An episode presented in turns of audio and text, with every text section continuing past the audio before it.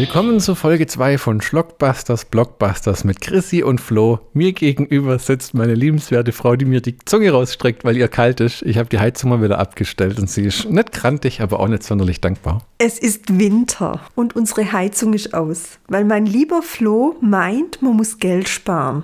Und dann friert sich seine Frau über den Arsch ab. Ja. Jetzt hab ich, aber ich habe sie gerade wieder auf fünf angestellt. Ja. Also man kann mir nichts vorwerfen. Ja, das dauert jetzt wieder drei Stunden, bis es warm wird. Wir haben uns die restlichen vier Lockwood-Folgen angeguckt und das Gefühl, das zurückgeblieben ist, ist ein durchwachsenes, muss man ehrlich sagen. Also wir haben jetzt gerade Folge 8 ausgemacht. Der Showdown war ein bisschen öde wie ich fand. Nach der dritten Folge war die äh, Handlung mit der Annabelle und mit dem äh, Sir John Fairfax, mit den Mönchen abgeschlossen. Es war eine runde Geschichte. Die ersten drei, die ab der vierten Folge beschäftigt sich das äh, mit dem Fall eines Edmund Bickerstaff, der wohl vor 100 Jahren äh, beerdigt worden ist und Psychologe war angeblich, aber auch an Leuten und seinen Patienten Versuche durchgeführt hat und dabei ein Knochenglas erschaffen hat, indem er sieben Leute zu Tode gequält hat, den Leichenteile, abges äh, Leichenteile, Körpenteile abgesägt hat, die er dann in ein Glas gepackt hat. Und ähm, das sollte dann eigentlich den Blick ins Jenseits ermöglichen, was am Ende aber nicht so ganz funktioniert hat im Showdown. Äh, die ganze restliche Serie beschäftigt sich mit diesem einen Fall. Ja, und das ist etwas traurig, der vierte Teil von Lockwood beginnt mit Lucy, die in ihrem Zimmer aufwacht, die nach unten geht in die Küche. Ja, sie hat in der Folge davor den Schädel angefasst. Ne? Ja, und dann genau. will man wissen, was mit dem Schädel ist. Und dann hat sie auch schon mal 13 Stunden gepennt und wird auf, ausgefragt und hat gar mitbekommen, dass sie da quasi bewusstlos wurde. Ja, genau. Lockwood und George kommen nach Hause. Sie haben eine Geisterjagd durchgeführt, die ziemlich missglückt ist und bei denen ihnen die Agenten von Fitz unter die Arme greifen mussten, sodass sie sozusagen nicht auch noch ihr Leben verloren haben, sondern einfach nur den Gewinn nicht einstreichen konnten.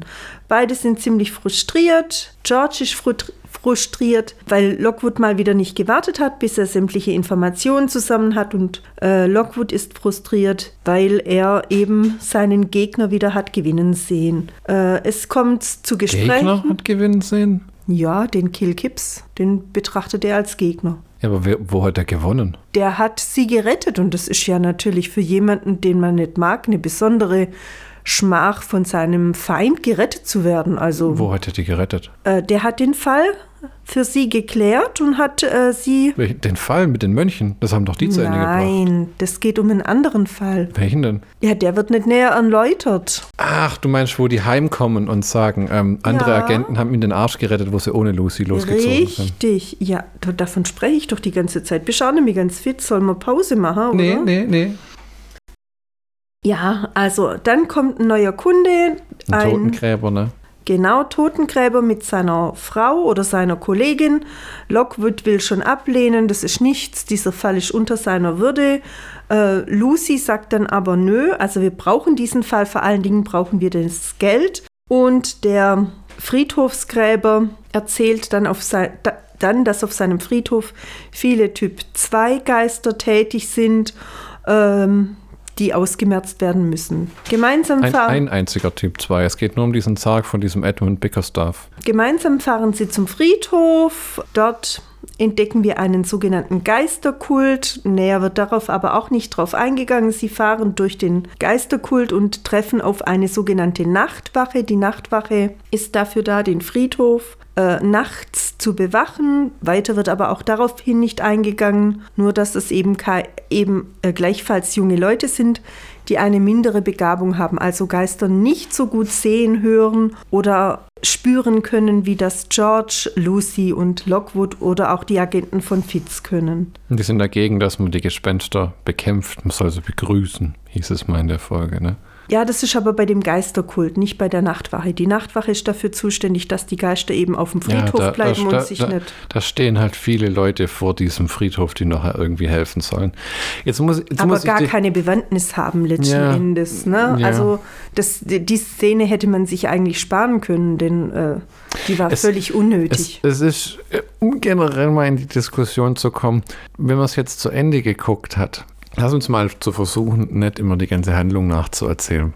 Weil ich habe mir auch schon mal von jemandem sagen lassen, dass das relativ langweilig ist. Wir gucken mal nur nach einzigen, äh, ein paar Punkten, aber jetzt frage ich mal drauf los. Was ist deine Meinung im Endeffekt, als die achte Folge vorbei war? Würdest du dir eine zweite Staffel angucken? Hat es dir gefallen? Willst du es nochmal angucken? Also ich würde mir vielleicht tatsächlich die zweite Staffel noch ansehen, einfach aus Interesse. Ich würde die erste Staffel mir aber sicherlich oder ich werde mir die erste Staffel sicherlich nicht nochmal ansehen. Dazu muss ich einfach sagen, sind die Charaktere mir in den ersten zwei Büchern beziehungsweise in den ersten zwei Handlungssträngen viel zu platt. Also es wird immer von einer einem Team gesprochen, von einer Gemeinschaft gesprochen, die es in Wirklichkeit gar nicht gibt. Die drei giften sich ständig an, alle zwei Minuten fliegen die Fetzen. Kurz darauf, wenn wieder irgendetwas passiert ist, wenn sie wieder am Rande des Abgrunds gestanden haben, dann klopfen sie sich wieder gegenseitig auf die Schulter, sagen, was für ein gutes Team sie sind und wie sie doch zusammengearbeitet haben. Man merkt, es bröckelt, man merkt, es passt nicht, man merkt, es stimmt nicht. Aber ähm, es kommen dann auch immer wieder so kurze ach, das hast du gut gemacht, ach, und ohne dich würde es nicht weitergehen und ach, was sollen wir nur ohne dich machen? Aber es ist gar nicht wirklich hundertprozentig ernst gemeint, sondern das sind so dahingesagte Floskeln. Und man, spürt so einen Zusammenhalt zwischen den Kids, der sich eigentlich nur aus Jahren ergeben kann, wie wir schon mal erwähnt haben in der ersten Folge. So viel Zeit haben die aber noch miteinander gar nicht verbracht. Nein, und, und ähm, jeder ist sich einfach in diesem. Unglaubliche Minderwertigkeitskomplexe. In der, in der letzten Folge der George, äh, ähm heißt die auch Penelope, diese ähm, Wissenschaft, paranormale Wissenschaftlerin? Müsste nein, ich mal kurz nachgucken. Nein, nein die, die heißt Pamela Joplin. Die Pamela Joplin begleitet diesen Totengräber am Anfang von der vierten Folge, wo sie diesen neuen Auftrag kriegen und auf dem Friedhof diesen mysteriösen Eisensarg, der vor 100 Jahren schon beerdigt wurde, bevor es das Geisterproblem gab, sollen sie unschädlich machen, damit die anderen Agenten, die da alle rumlauern und Nachtwächter und Hörende, die nicht wirklich als Agenten arbeiten, als an die Arbeit können. Und am Ende stellt sich raus, dass sie es war, die, die den Spiegel haben wollte, weil sie selber keine Fähigkeiten jemals hatte. Und sie will äh, in den Spiegel gucken lassen, um sich zu beschreiben, was man da sieht als Wissenschaftlerin. Das ist so quasi, fungiert die dann quasi so als Hauptböse von der, von der ersten Staffel. Ja.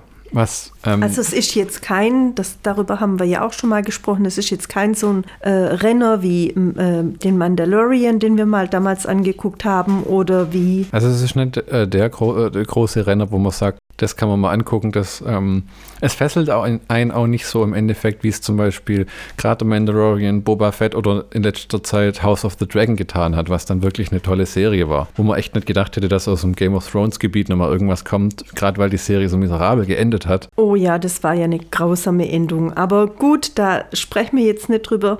Ja, also auf der einen Seite ähm, erinnere ich mich immer wieder mal stückchenweise an die Bücher von Lockwood. Äh, mir kommen auch immer wieder Ideen, was da alles äh, drin vorgekommen ist, was vielleicht anders war, was genauso war, wie, wie es umgesetzt ist. Aber es zündet bei mir nicht. Also es ist ein unterhaltsames Programm. Ja, für einmal drüber gucken, aber ein zweites Mal, nochmal gesagt, dazu reißen mich die Charaktere nicht vom Sockel. Ne? Ja, wir haben auch wieder gefunden, warum wir die Bücher nie ein zweites Mal gelesen haben. Ne? Ja. Das ist, wir haben auch festgestellt, uns fehlt tatsächlich eine Printausgabe. Ich glaube, Buch 3 oder so haben wir überhaupt nicht. Oder zwei vielleicht sogar. Nein, das letzte haben wir nicht, weil da. Doch, das Grüne war das letzte, das fünfte, das haben wir. Ja? Mhm, Bist du ganz sicher? 100 Prozent. Hast du nachgeguckt? Ich habe nachgeguckt. Okay, oh, ja. Also, ich glaube, die Bücher haben auch so auf so Cliffhanger geendet, dass man halt nochmal wissen wollte, wie es im nächsten weitergeht. Die Serie endet jetzt ja auch mit einem Cliffhanger im Endeffekt. Ne? Also, er weiht sie ein, was in dem Raum ist, wo er immer sagt, den darf keiner betreten, sonst schmeiße ich euch alle raus. Was, Gut, und wir äh, verraten es dann natürlich auch nicht. Nee, ne? aber es ist ein wenig ein, ne, ein lascher Cliffhanger von allen Dingen, die man hätte tun tun äh, können. Es, es ich weiß nicht. Also äh, für jemand, der von Lockwood keine Ahnung hat, ist es ein ganz guter und ein ganz interessanter Cliffhanger. Ja, da kann ja alles Mögliche drin sein, von Quellen über, was weiß ich, äh, seine Eltern oder was auch immer. Also ganz viele Möglichkeiten, die dann auch Interesse wecken. Und äh, also was mir jetzt nicht so gefällt, ist, mir fehlt eine Sympathiefigur. Ja, also eine Figur, an die ich mich hängen kann, die mich, die ich begleiten kann, äh, in guten wie in schlechten Zeiten. Und das gibt's ja nicht, weil alle durchweg permanent ihr Verhalten ändern, ihren nicht ihren Charakter, aber ähm, ihre Eigenschaften. Ja. Und das finde ich sehr, sehr, sehr schwierig auf Dauer. Gerade im Hinblick darauf, dass das Leben ja auch nicht ganz einfach ist. Und ich denke mir, also diese dauernden Zankereien und Streitereien möchte ich in dem Film eigentlich nicht sehen. Ja, es ist so, die, diese Drama unter den Charakteren bremst immer wieder die Handlung aus. Und man dreht sich in einer Endlosschleife. Lockwood verhält sich arrogant, Lucy ist sehr aufbrausend und George ist irgendwie ein Einzelgänger, der in einer Gruppe existiert und sich da irgendwie auch unwohl fühlt. Lockwood gesteht ihr immer wieder ein, dass er sich falsch verhält, verhält sich aber kurz darauf wieder gleich. Ne? In der vierten Folge ähm, gibt es ein Gespräch mit ihr in ihrem Zimmer, wo er sagt, er ist ein Arsch und er, er, er, hat gegen ihren Willen gehandelt und es tut ihm leid und alles. Aber im Endeffekt, äh, kurz vorm Ende schließt er dann mit dem Quill Kipps eine Wette ab, dass wer diesen Edmund Bickerstaff-Fall löst, entweder Lockwood oder äh, Quill Kipps und seine Agentur, müssen dem Gewinner in der Times gratulieren und dann den Beruf an den Nagel hängen. Das Ganze endet allerdings dann so, dass Quill Kipps langsam seine Kräfte verliert und äh, dann von George am Ende gerettet wird, sogar vor einem Geist. Ich finde, damit ist aber der Quill Kipps der Charakter in der Serie, der am meisten in Entwicklung durchmacht. Am Anfang ist er der vorlaute Arsch, der viele Teammitglieder verliert. Er kann den Lockwood nicht leiden, weil der halt unabhängig ist, ne? sein eigenes Ding macht, aber wenn das nicht so wirklich klappt, dann versucht er auch mal sich mit äh, Lucy anzubändeln und mit der auszugehen, bleibt aber freundlich, wenn das nicht klappt. Und am Ende er verliert er seine Kräfte und will sich selber aber auch nicht eingestehen und begibt sich dann seit einer Weile in Lebensgefahr.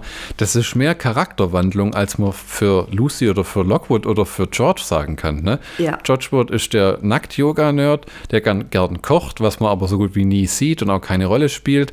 Eigentlich ist er der Archivar und der Nachforscher. In der Serie ist er einfach ein aktives Teammitglied, das auch die ganze Zeit mit denen unterwegs ist und selber einen Degen hat. In der Rolle äh, von den Büchern ist er nie der große Kämpfer oder, oder lässt sich mit älteren Damen ein, die, die auch paranormale Ermittler sind oder äh, Forscher und, und trinkt mit denen Wein und in einer Szene trägt er mit der Flow Bones, die nachher eingeführt wird, wo die ganzen Reliktjäger reinkommen, ne? sozusagen die Untergattung von allem, die von allen so ein wenig verachtet wird, weil sie eben Geld verdienen mit den Quellen und auch nicht vorhaben, die zu vernichten. Also kein Charakterwachstum irgendwie. Das ist, hast du auch schon mehrfach gesagt. Du magst das nicht, wenn die Leute stillstehen. Das ist ja. schon ein Grund, warum uns das im Endeffekt nicht so gut gefallen hat. Weil ähm, Lockwood bleibt arrogant, das tut er auch in den Büchern immer, ist in Ordnung, aber ein bisschen Wachstum hätte man sich erwarten können. Lucy ist immer zwischen genervt, sauer und furchtbar angespannt, hm. wählt ihre Loyalitäten doch aber immer wieder auf der Seite von Lockwood und George, hm. weil sie halt irgendwie sich ins Eck gedrängt fühlt, würde ich mal sagen. Ja. Und der George hat am Ende auch so einen Moment, wo er dann noch im Selbstmitleid fast ertrinkt. So, ich bin das fünfte Rad am Wagen und ich bin der Außenseiter, wo man denkt, Moment, es gab nie einen Grund, dass du jetzt plötzlich hier das Flennen anfängst.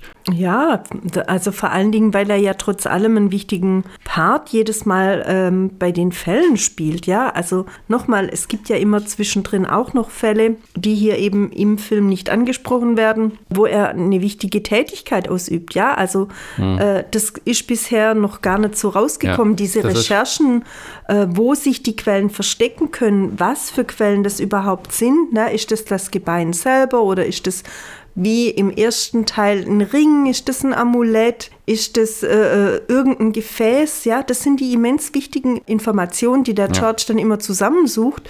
Also der ähm, ist eigentlich essentiell für deren, äh, für deren ihre Ermittlungen und wie die ganzen Sachen nachher verlaufen. Ja, genau. Kommt aber überhaupt nicht rüber äh, in der Serie. Weil der ist zwar im Archiv und äh, dort lernt er auch diese, jetzt habe ich schon wieder den Namen vergessen, Joplin, Pamela Joplin. Pamela Joplin besser kennen, weil die ihm zum Archiv Zutritt verschafft, nach dem Motto, ich bin im Vorstand, wo er mal nicht rein kann, von wegen, die werden voll, äh, weil das ja quasi sein zweites Wohnzimmer ist. Mhm, mhm. Und es gibt auch in den Büchern Fälle, wo die ohne seine Hilfe, äh, also die kommen gar nicht weiter, sondern ja. er ist der, der das Sache, das noch ins Rollen bringt und aufklärt, weil halt der historische Kontext immer sehr wichtig ist. Wer ist überhaupt der Geist und wie kam das alles zustande und mhm. was war für die Person Person damals wichtig, spielt ja. hier in den Fällen eigentlich gar kaum eine Rolle. Also klar, er erklärt dann mal mehr oder weniger, wer das ist und wo der herkommt, aber Informationen, die jetzt den Fall voranbringen oder wirklich wichtig sind, dass man sagt, oh, ohne die, die Spannung ist nicht da. Das funktioniert nämlich oft so, dass er im Archiv hockt und die sind irgendwo schon unterwegs, weil sie nicht auf ihn warten. Und wenn er nicht das vermittelt, was er rausgefunden hat, dann gehen die den Bach runter. Mhm, ja, genau. So wie jetzt eben am Anfang von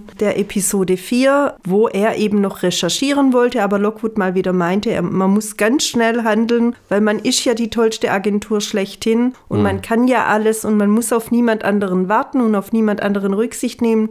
Und aus diesem Grund geht dann dieser Fall eben auch tatsächlich in die Hosen. Kann man nicht anders sagen. Ja, Ja, Denn, denn, denn George schaut auf dem Friedhof in diesen in, Spiegel? in diesen Spiegel, Spiegel Schrägstrich Knochenglas, richtig? Also die Knochen von sieben to zu Tode gequälten Menschen sind dort drin vereint, um einen Blick ins Jenseits zu ermöglichen. Und jeder, der an diesen Spiegel schaut, will immer mehr davon, oder? Den Blick auf die andere Seite. Vielleicht auch, soll es auch der Himmel sein oder irgendwas, was ja man dann also da sieht. es ist ein Blick in die Ewigkeit, so wird es Ah, ja, dargestellt und so wird es beschrieben. Was diese Ewigkeit ist, das kriegt man nicht raus. Tatsächlich denken die einen, es ist der Himmel, die anderen denken, es ist eben das Jenseits, dass man erkennt, was kommt denn dann nach dem Tode, nachdem man das Leben verlassen hat. Hm. Es wird aber nicht aufgeklärt und ähm, ja, jedenfalls, man möchte mehr wissen. Sie nehmen den Auftrag von dem, ähm, nicht Friedhofsgärtner, was war's? Bestatter, Friedhofsbesitzer an ne? und sagen, dieser, dieser Familie Bickerstaff, äh, ähm, dieser,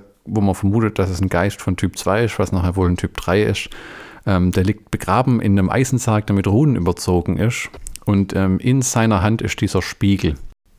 Relativ schnell. Es geht gar nicht darum, dass die den Spiegel in Gewahrsam nehmen oder den Geist vernichten. Die sollen die Quelle nur bannen, also unter Kontrolle bringen, damit die anderen ihre Arbeit machen können. Das heißt, das ist schon eine halbgare Sache, die die da ab auch abliefern. Weil ähm, als dann George oder wer ist denn, die Lucy, diese Eisenkette drüber wirft, Das ist George.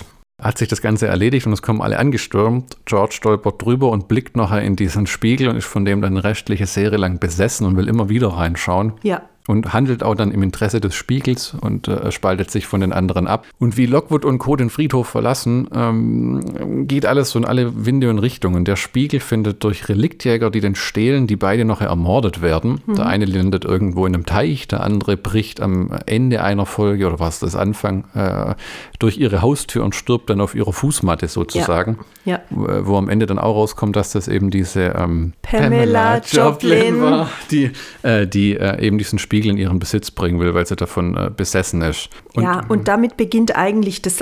Äh, wie so eine Schnitzeljagd. ein Ja, bisschen. genau. Die restliche Jagd, äh, die restliche Serie beschäftigt sich fast ausschließlich damit, dass sie eben diesen Spiegel suchen, dass sie dann über weitere Gegenstände stolpern, dass sie dann, ähm, Das ist so ein bisschen, man sagt, die Suche nach dem roten Hering. Ne? Die suchen das, damit sie das suchen und dann suchen sie das.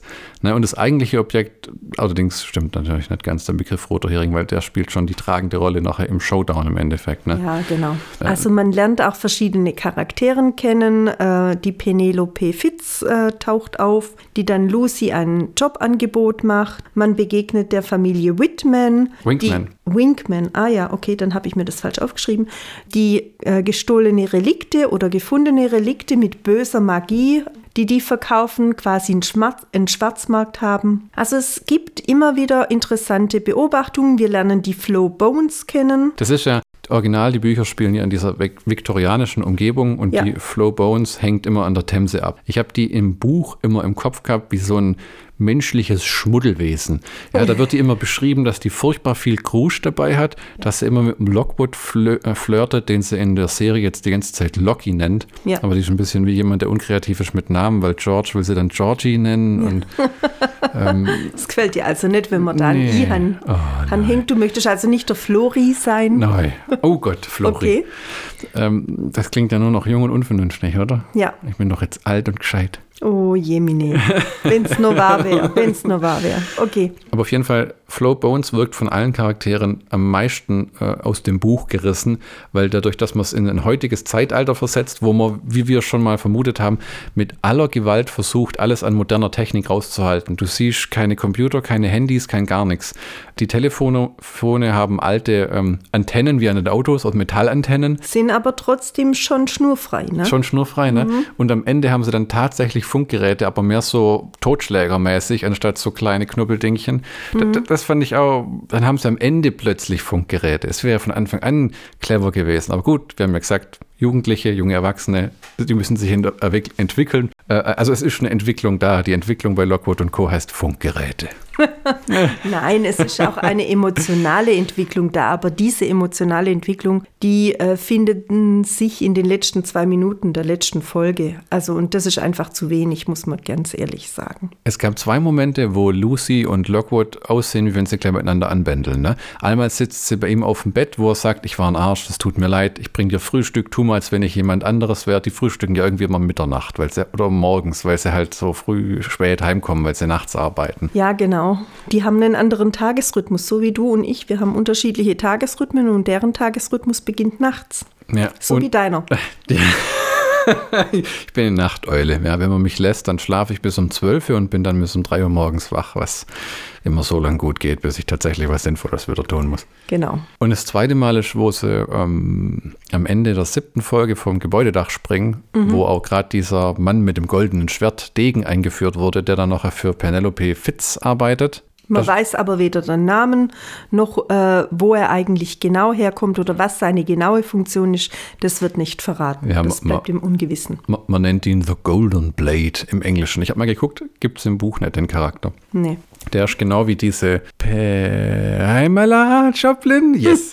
ähm, ist der eine, eine, Erfindung irgendwie. Also mag sein, dass wir uns hin und wieder auch mal irren. Ja, ähm, also wir gucken, es ist schon sehr wir, lange, dass wir, wir die Bücher gelesen wir, haben. Wir ja. gucken vieles nach, aber ähm, auch nicht alles. Mhm. Und sie springen auf jeden Fall, wie sie dem Kampf ähm, entronnen sind mit dem Golden Blade. So ein, sagen wir mal, Ende 30er im Lederjäckle, schlank, äh, wenig Haar, bisschen mhm. Bart.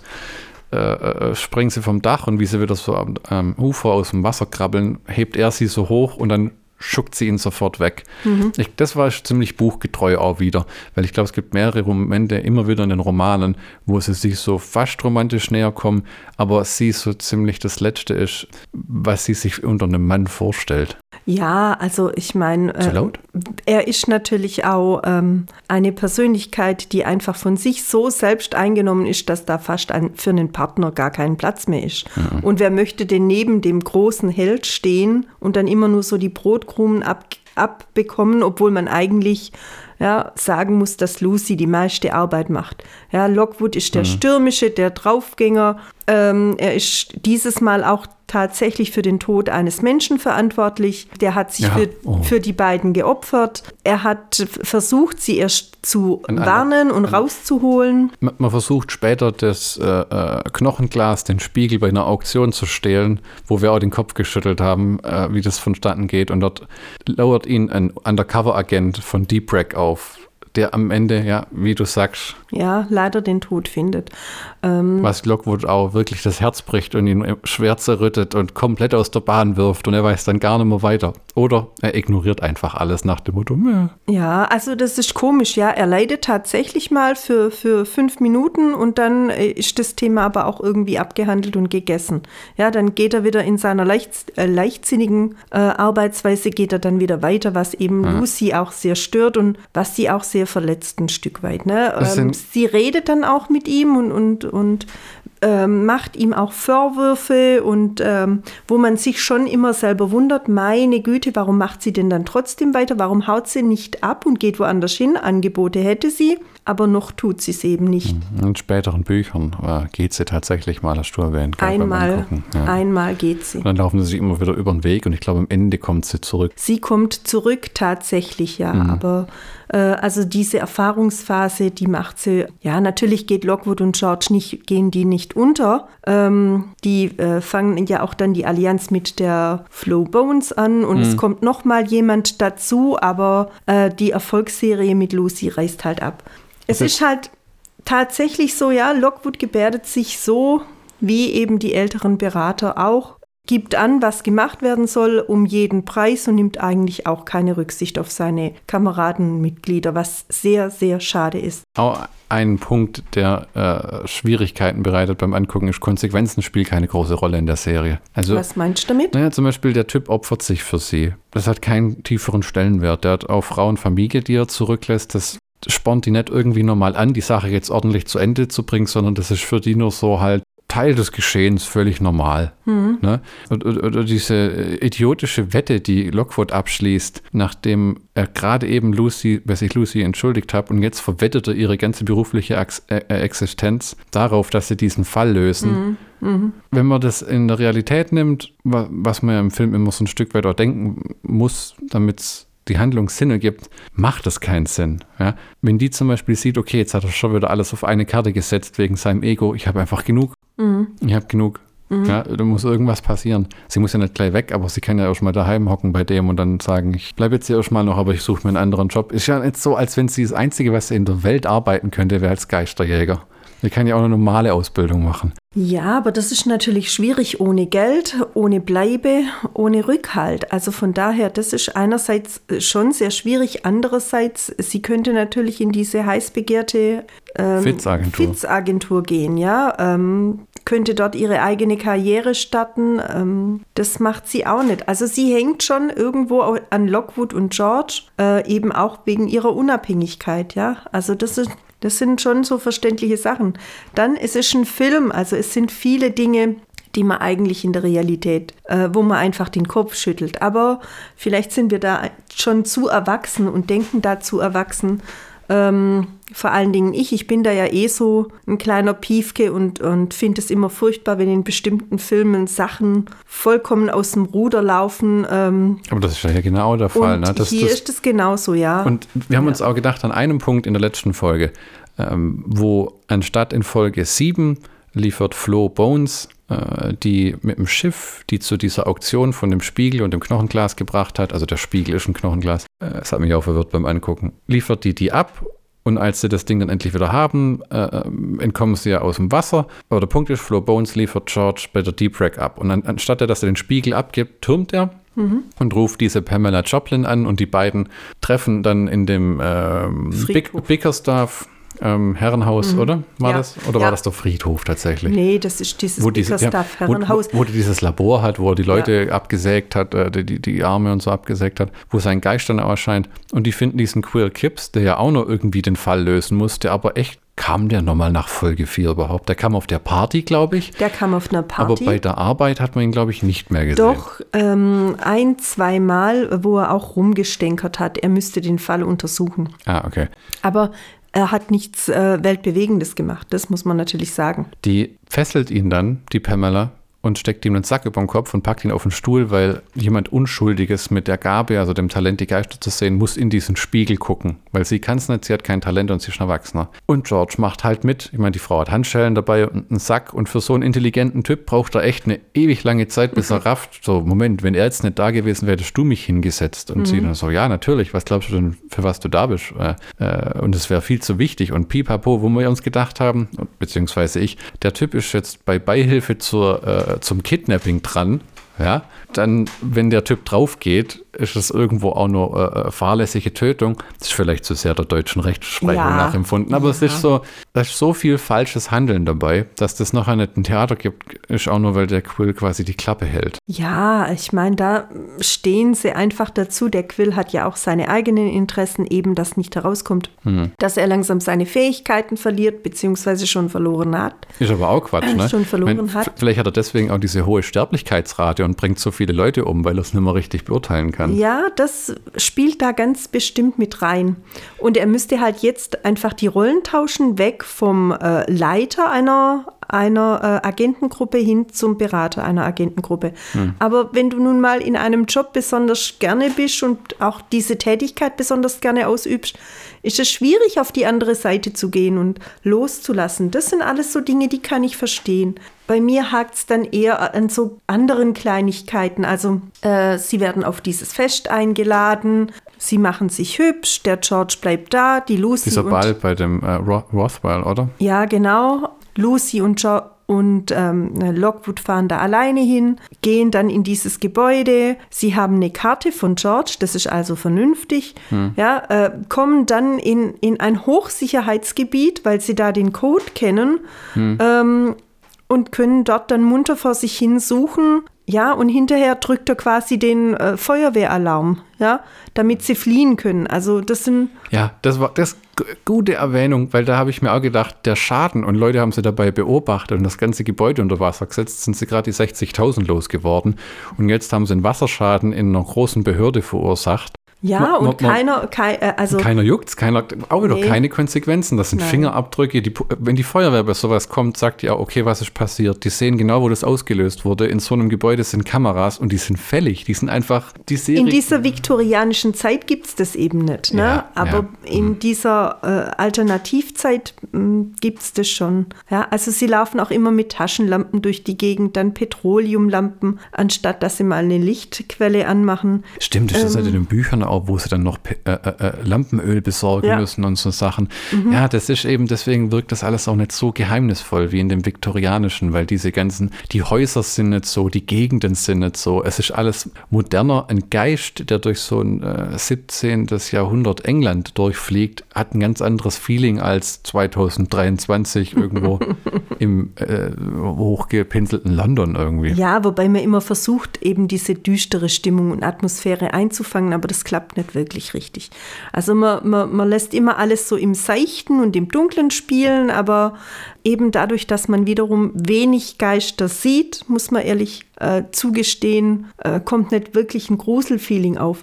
Die gehen so durch ihre Wege, sie gehen ihre einzelnen Stationen ab, bis dann der Showdown kommt, der dieses Mal nicht sonderlich spek spektakulär ist. Dazu ist viel zu viel Gelaber und äh, viel zu viel drumrum anstelle von dem Kampf. Auch diese Kämpfe, die immer wieder stattfinden mit den Degen, das wirkt einfach veraltet. Das passt zu einem Musketierfilm, aber das passt wirklich ja. nicht in diese Das ist das, ja, Äh, auch in aus der diese Zeit Gegend. gerissen. Ja. Ne? Im Buch ist es in Ordnung, weil du nicht dauernd dir den Degen vorstellen musst, wie das aussieht, wenn die damit rumlaufen. Das ist ein großes Problem von fast jedem Kampf zwischen Menschen in der Serie. Es wirkt albern. Wenn diese heranwachsenden 16-, 17-Jährigen gegen einen erwachsenen Menschen kämpfen mit einem Degen, ein trainierter Schwertkämpfer macht die sofort platt. Ja, Ja, weil die gar nicht die Muskelmasse und alles haben. Und Und diese Reliktjäger sind ja auch geübte Waffen, Waffenträger, ist- denn ja. äh, die müssen ja auch ihr Leben verteidigen gegen die Geister, die sie dann wieder zurückdrängen, damit Ja. sie überhaupt diese Relikte erhalten. Also Und da haben wir auch wieder was. Im viktorianischen England hat halt nicht jeder kleine Knarre dabei. Hier in der Zeit rein theoretisch. Sag, ich habe es so oft ja gesagt beim Angucken, es ist natürlich albern, weil so soll das nicht funktionieren. Aber ist es halt wirklich so? Es gibt nicht so viele Handfeuerwaffen in Großbritannien, aber hier in einer Serie wird, tat- äh, in einer Folge wird tatsächlich am Ende Lockwood auch angeschossen. ja, Wo man sich denkt, wieso dann diese Reliktjäger, die in einer Szene im bloßen Unterhemd in der kühlen Nacht auf die Kids losgehen und die verdreschen, äh, warum hat der keine Knarre? Der schießt die alle über den Haufen und hat sich die Sache erledigt. Geld genug hätten sie, denn die Relikte sind ja sehr, sehr teuer und werden auch teurer verkauft. Wahnsinn, gell? Also, Für, für, also ein, ähm, ein normaler Bieter hat ja dann bei äh, der Auktion 500.000 Pfund geboten Ja. für, für dieses Knochenglas. Also eine Wahnsinnssumme. Ne? Ja. Ich habe bei 50, 60.000 schon, wo wir es anguckt haben, gedacht, boah, die schmeißen da schon echt Geld hinterher. Ja, ne? Also das ist echt nur was für Reiche, wirklich. Es, es ist halt auch wirklich ein, ein, ein kleiner Witz, ne?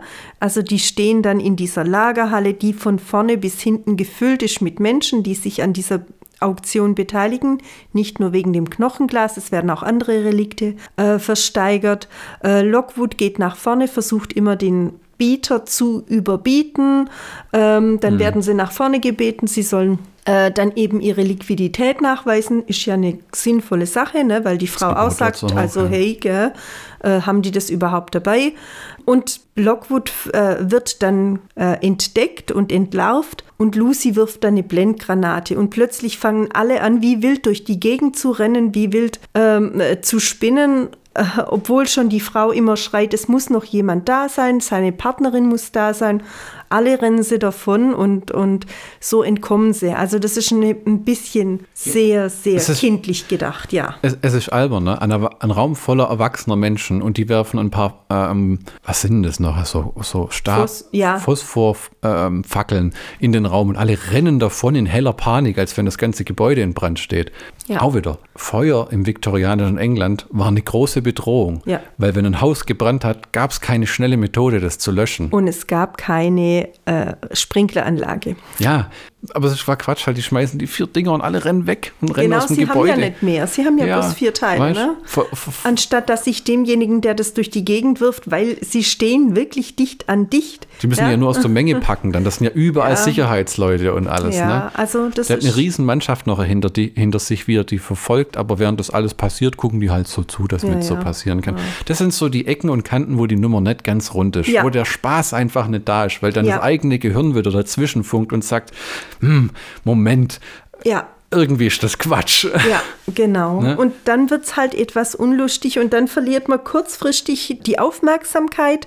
Und leider ist die Serie nicht dazu da, dass sie diese Aufmerksamkeit schnell wieder packt, sondern man muss Ja. dann, ne, dann kommen wieder irgendwelche Zankereien zwischen Lockwood und Lucy oder zwischen George und Flo oder anderen Persönlichkeiten.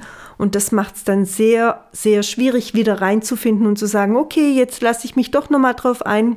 Die Geschichte ist eigentlich ganz nett, aber ja, es, dieser Flow fehlt. Ja, also. ja, der Erzählfluss ist nicht flüssig. Es ist wirklich klassisches Fernsehseriending wie früher. Mal besser, mal schlechter, mal, uh, das hat man aber jetzt vergessen können. Ja, und, und man merkt tatsächlich, immer nach einer bestimmten Zeit kommt irgendeine kleine, mindestens eine kleine Kampfszene, so frei nach dem Motto, oh, jetzt müssen wir doch wieder ein bisschen Action mit reinbringen.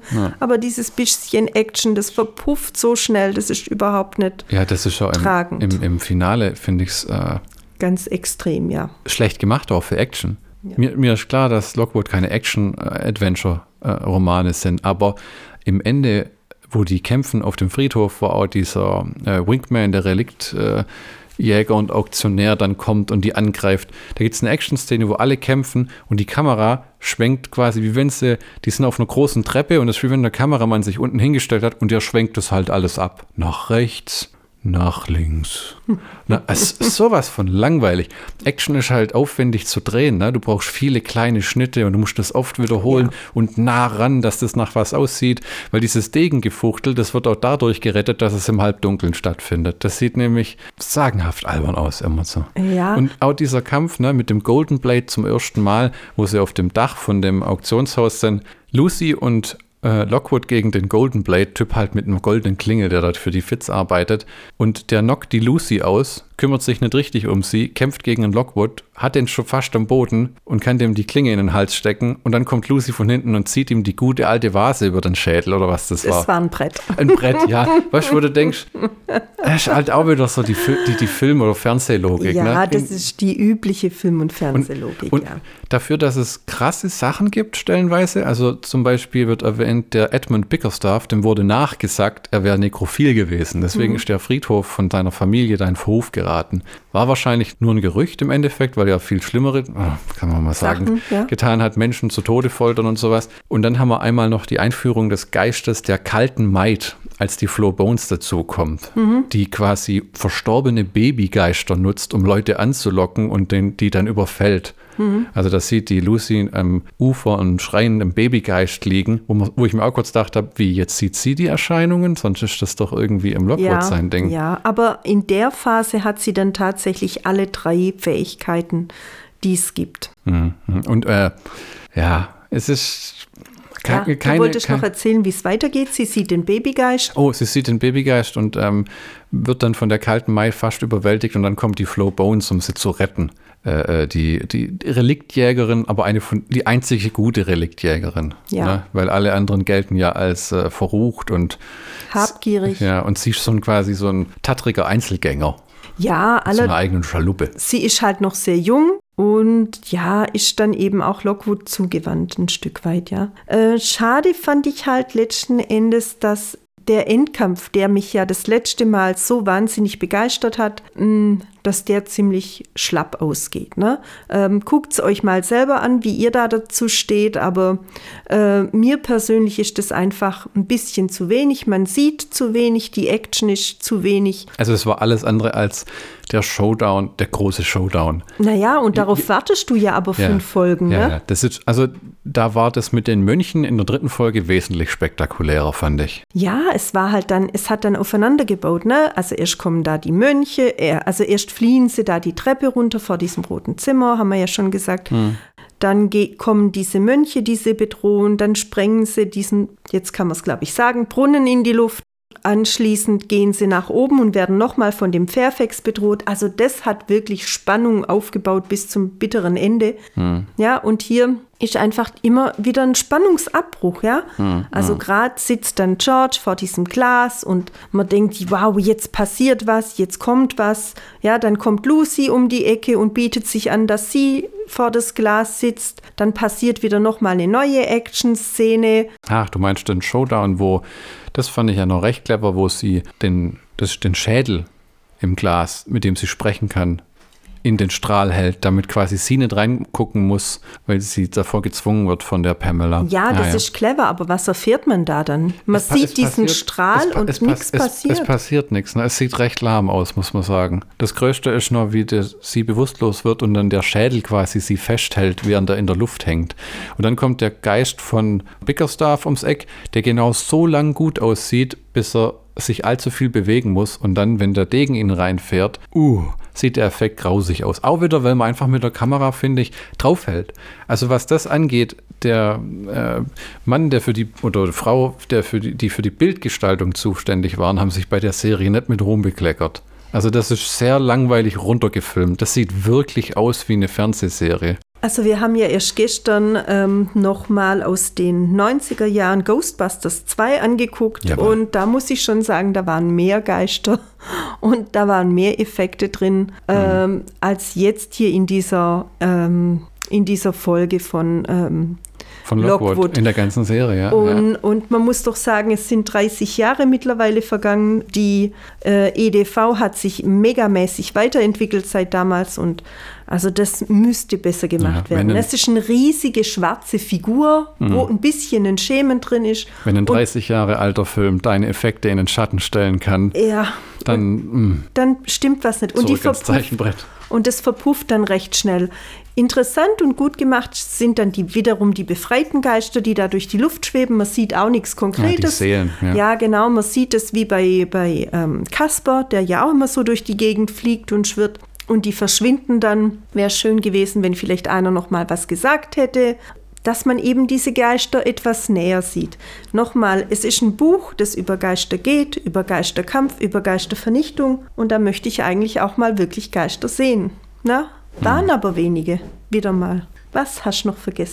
Ich überlege gerade nur, ob sich das wirklich ändert für die zweite Season. Die, die Serie, ich habe jetzt mal nochmal nachgeguckt, äh, bei Rotten Tomatoes, bei IMDb, beim YouTube, kein einziger oder kaum einer schreibt was zu dieser Serie. Es gibt drei Videos, zehn Kritiken und auf Rotten Tomatoes bisher noch gar nichts. Also es, ich muss ehrlich sagen, ich glaube nicht, dass das viele Leute angucken. Oder was haben wir mal so, die Aufmerksamkeit, das Interesse ist nicht so hoch, als dass so eine große Resonanz am Ende bei rauskommt. Wahrscheinlich Ist die Frage, nicht. ob Ich viele das abbrechen oder einfach sagen, ja, war okay, wie halt, weißt so, so ein Essen, das man mal halt gegessen hat, wenn man hungrig hat. Also nochmal, ähm, es zieht einen nicht mit und wenn man gar keine Informationen äh, davor hat, sind viele Löcher, die man einfach stopfen muss, ja? Also hier kommt jetzt auch wieder was zum Vorschein in den letzten fünf Folgen, ich weiß aber noch mal in welcher das ist, mh, dass die Quellen vernichtet werden, ja? Ja. Also das ist eigentlich die Hauptaufgabe der Deep Rec, dass die ähm, in ihrem Gebäude diese Quellen vernichtet werden, dass die Geister nicht mehr zurückkommen können, dass die tatsächlich weg sind. Ja? Ja. Deshalb sollte ja auch George dieses Genau, dieses Knochenglas dort reinbringen. Diese, mhm. Und ich, Äh, ja. Und, und äh, es passiert halt nicht. Es wird nicht erklärt, was, was bedeutet das jetzt Quellen. Ja? Was macht man mit den Quellen? Weil äh, man könnte tatsächlich denken, man, es, die kann man ja munter verkaufen. Warum denn nicht? Es ist, da hat man sich viele Freiheiten genommen. Auch im Endeffekt dieser Geister Annabelle fährt in den John Fairfax rein, tötet ihn und dann hat sich die Sache komplett erledigt. Ich meine, klar, erzähltechnisch, aber es ist halt so, dass in den Büchern oder in der Welt müssen diese Artefakte vernichtet werden. Deswegen diese Reliktjäger, die das dann illegal einkassieren und behalten, obwohl es zerstört werden sollte. Das ist eigentlich die Kernaufgabe von dieser Deep Rack, wie du gesagt hast. Das kommt aber hier nie zum Tragen. ne? Nein. Also, da, Es warum man mir- das weggelassen hat, ist mir ein Rätsel. Das verstehe ich gar nicht. Ja, es wird auch immer wieder erzählt, dass die Kinder, äh, Lockwood und Co., dass die eben im Taxi unterwegs sind. Ich frage mich jetzt immer, warum sind die immer mit dem Taxi unterwegs? Gibt es da keine Busse und Bahnen? Ja, warum benutzt man das nicht? Das war. Auch das wird hier weißt du, über. was das ist? Geld. Es kostet ein Schweinegeld in der Londoner, im Londoner Underground zu drehen oder diese Busse und dann brauchst du viele Statisten wieder, weil sonst fährt ein Bus alleine durch die Gegend und dann muss das alles leer sein, weil das ja nachts ist und so. Das ist schon, ist schon eine Geldsache, glaube ich. Nicht nur eine Geldsache, denn eigentlich fahren die ja tatsächlich viel mit dem Taxi durch die Gegend oder sie laufen. Das Einzige, was eben wiederum nicht klar gemacht ist, ist, hm. dass diese Geister eben auch draußen auf den Straßen sind. Darum ja. gibt es ja schließlich auch die Sperrstunde. Sperrstunde. Und ähm, diese Geister, die eben draußen sich im Freien aufhalten und eigentlich auch jetzt im Laufe der Zeit vermehren, davon ist überhaupt nicht die Rede. Ich frage mich immer wieder, wie sie den Bogen bekommen wollen um, ähm, zu den letzten Büchern. Denn da da müssen sie einen einfach, Haufen Zeug plötzlich noch einführen. Denn ne? da ist das einfach eine entscheidende und äußerst wichtige Sache. Ja. Dass da eben Deshalb gehen die Leute nicht auf, ähm, nicht raus auf die Straße und weil da eben diese Geister sind. So wie wir es im zwei, in der zweiten oder dritten Folge schon mal angesprochen haben, wo sie auf diesem großen Platz stehen, wo sie dann von, wann, äh, von, von Geistern sprechen die man nie sieht. Die ne? man nie sieht, ja. ja. Also das ist schade. Wir wollten noch erwähnen, uns besteht der Soundtrack aus zu vielen mittelmäßigen Popsongs. ähm, da hätten wir orchestral ein bisschen mehr machen können. Aber ich glaube, da sind wir wieder beim alten Thema Geld. Ja. Deswegen lass uns doch mal zusammenfassen. Abschließend würde ich sagen, ja. was wir uns für eine zweite Staffel wünschen. Ähm, ich, wir können ja den Ball hin und her spielen. Ich würde mit einer Sache anfangen. Lockwood ist arrogant, Lucy ist ein Wirbelwind, George ist äh, etwas zurückgezogen und sonderbar, aber alle haben ihre äh, guten Seiten. Damit die Geschichte aber vorankommt, müssen die Charaktere damit wachsen. Lockwood kann nicht immer nur arrogant bleiben, Lucy nicht immer nur ein in die Ecke gedrängter Wirbelwind und George nicht immer nur der Außenseiter, der doch dabei ist, aber sich nie dabei fühlt. Und dann sich alles zu sagen, so, so ist es gar nicht, wir sind uns wichtig und wir bleiben zusammen, macht es aber nicht so. Ja, ich würde mir auch wünschen, dass sich eine Teamentwicklung äh, findet. Also nicht nur eine äh, sich selber ausgedachte Teamentwicklung, sondern eine tatsächliche Teamentwicklung. Ich würde mir einfach äh, als nächstes wünschen, dass mehr auf Details geachtet wird. Dinge, die für die Handlung wichtig sind, müssen erklärt werden. Da kommen wir einfach nicht drum rum, sonst stehen diese Sachen immer offen und äh, lösen immer Fragen aus. Hm. Man denkt drüber nach und während man drüber nachdenkt, ist die Handlung schon zwei Etagen weiter. Ja, in dem Sinne muss man auch Netflix appellieren, bitte, bitte macht ein bisschen mehr Geld locker. Wenn eure Aktien eh schon sinken und ihr eh schon langsam seht, dass das Licht am Ende des Tunnels aufhört zu leuchten, weißt du, das ist so, wenn man den, wenn man denen wirklich mehr Kohle gibt, eine Null hinten dran hängt und die könnten das für die ganze zweite Staffel einfach wirklich ins Viktorianische setzen, nach dem Motto, mach einfach, ihr habt die Kohle, hier sind die Sets, das, wäre so viel nicht. anders. Nee, ja, das wird nicht aber passieren. das werden sie nicht machen. Ich finde, man braucht gar nicht so viel Geld. Es gibt bestimmte Dinge, die man einfach weglassen kann, ja? Man hätte eine Folge streichen können. Ich glaube, das hätte nicht geschadet. Hm. Ja, also warum muss sich die Flo und der George so lange auf dem Schiff äh, über Reihe unterhalten und über Das war kompletter ähm, Nonsens. Über Streitigkeiten, dass er sich beinahe, dass, dass George den, den Säbel zieht oder sie erstechen will, ja. weil sie abtreiben und, und, und sie äh, Also so abtreiben mit dem Schiff abtreiben. Ja, genau. Nicht, dass man da auf falsche Ideen kommt. Ähm, das sind so Sachen, die kann man alle rauskürzen nutzen. Ja, wenn man das alles zusammenstreicht, was keinen Sinn ergibt oder was eigentlich nur Zeitverschwendung ist, mhm. ähm, könnte man eine, äh, eine Serie sparen, eine Folge sparen. Mhm. Ähm, und damit wäre das Budget auch etwas entspannter. Ja? Äh, wenn man zwei, drei Sachen erklärt, tut man sich nicht weh. Also das dauert nicht länger, als äh, die, die äh, Flow Bones dem Reiher nachguckt, ja, mhm. blöd gesagt bitte ein paar Geister mehr. Also das muss ja, einfach ja. drin und, sein. Und auch was die Effekte angeht, ich brauche keine kompletten CGI-Monster-Kreaturen, die den ganzen Raum ausfüllen und über allen schweben.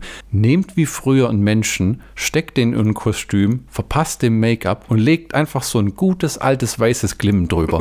weißt, erinnerst du dich an die Hausgeister bei Harry Potter 1, John Cleese und ja, so? Und, ja. und ich weiß nicht, ob man Peeves gesehen hat, aber ich glaube, den blutigen Baron. Den das blutigen war, Baron hat man gesehen, ja. Genau, das waren einfach nur Menschen in Kostümen und äh, dann haben sie die vor ein Greenscreen gepackt und dann haben sie die Farben äh, invertiert. Ja, dann waren die komplett weiß oder so. Das ist auch viel detailreicher als alles, was du da komplett von Hand zeichnest. Und es ist garantiert billiger. Das weil, kann sein. Weil du brauchst einen. Kostümfundus. Das ist nämlich. Den hast du sowieso. Ja, de, ja, das eine Sache, die mich gestört hat an den Geistern, ist, ihr optisches hat keine Persönlichkeit. Also jetzt hier in dieser äh, Ganze Serie die, in den letzten fünf Jahren tatsächlich. Doch die Annabelle hatte ihren, ihren, hatte schon ihren Reiz und hatte auch ihre ei- Hast du anhand von ihrer Charakter. Kleidung, ihrem Gesicht und ihr- ihrem, wie sie angezogen war, erkannt, woher die kam, welche Epoche, wann sie gestorben ist? Gar nichts. Nein, aber die Epoche ist mir ja eigentlich auch relativ Das ist doch wichtig. So ein No way. Geist, der ist jetzt zum Beispiel von vor 100 Jahren. Ne? Das war ja kurz nochmal, wurde es mysteriös zum Ende, wo sie gesagt haben, dieser Edmund Bickerstaff, der nekrophile Knochensäger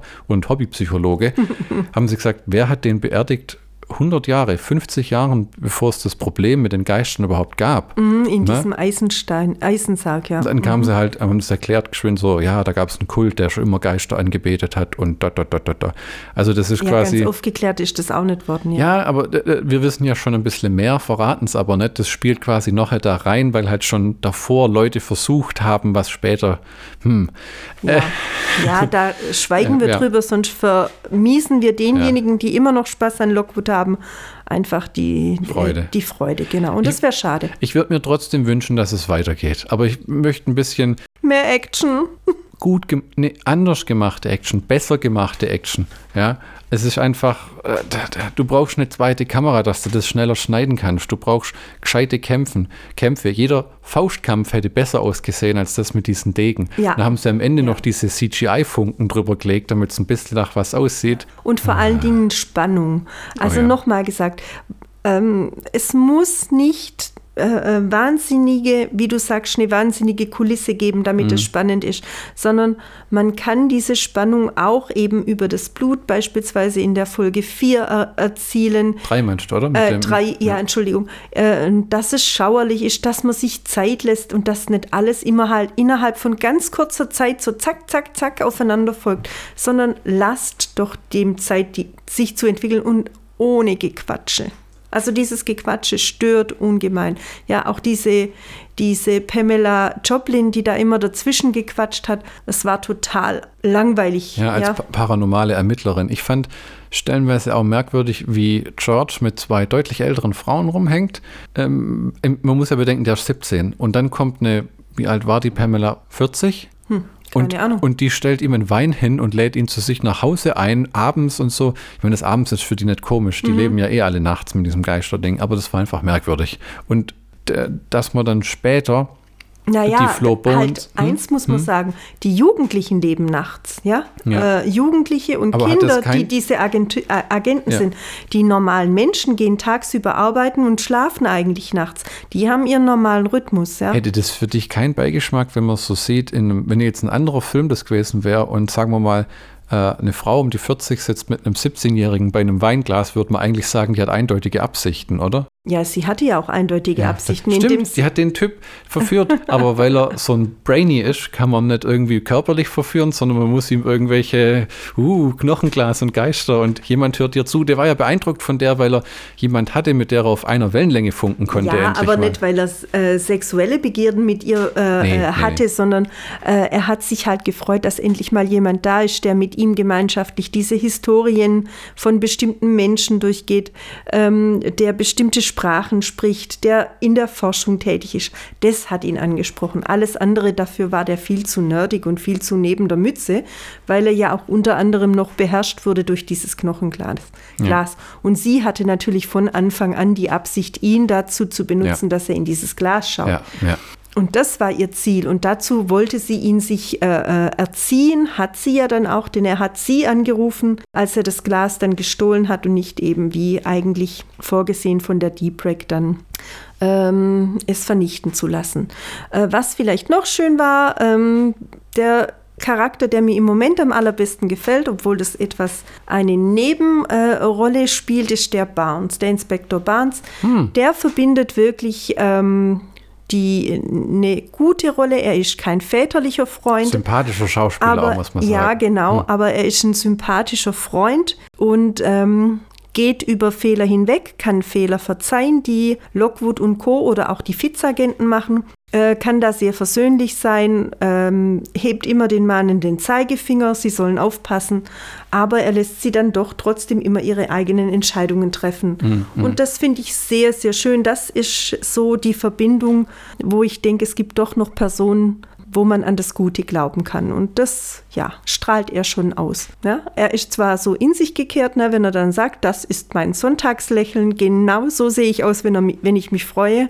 Und aber auch ja. massiv in den Hintergrund, der Mann. Ne? Also im Laufe. Der sagt quasi, Quill und äh, Lockwood sollen zusammenarbeiten in dieser Knochenspiegelsache, weil die sich fetzen und der das irgendwie leid ist, dass er das so ein Theater an den Hacken hat. Ich meine, man muss einfach akzeptieren, dass das Jugendliche sind. Das ist, fällt mir wohl auch noch ein bisschen schwer, weil es immer so schwankt zwischen, wir behandeln sie wie Jugendliche, wir behandeln sie wie Erwachsene und dann, auch, weißt du, so ein Moment, wo dann Lucy Lockwood, wo sie sich wieder halb versöhnen in der Küche sagt, welchen Eierbecher willst du? Und dann nimmt er den von George und dann sagt sie, sie trägt aber nicht die Konsequenzen, dass er den von George benutzt. Das ist für mich schon, schon fast zum Fremdschämen.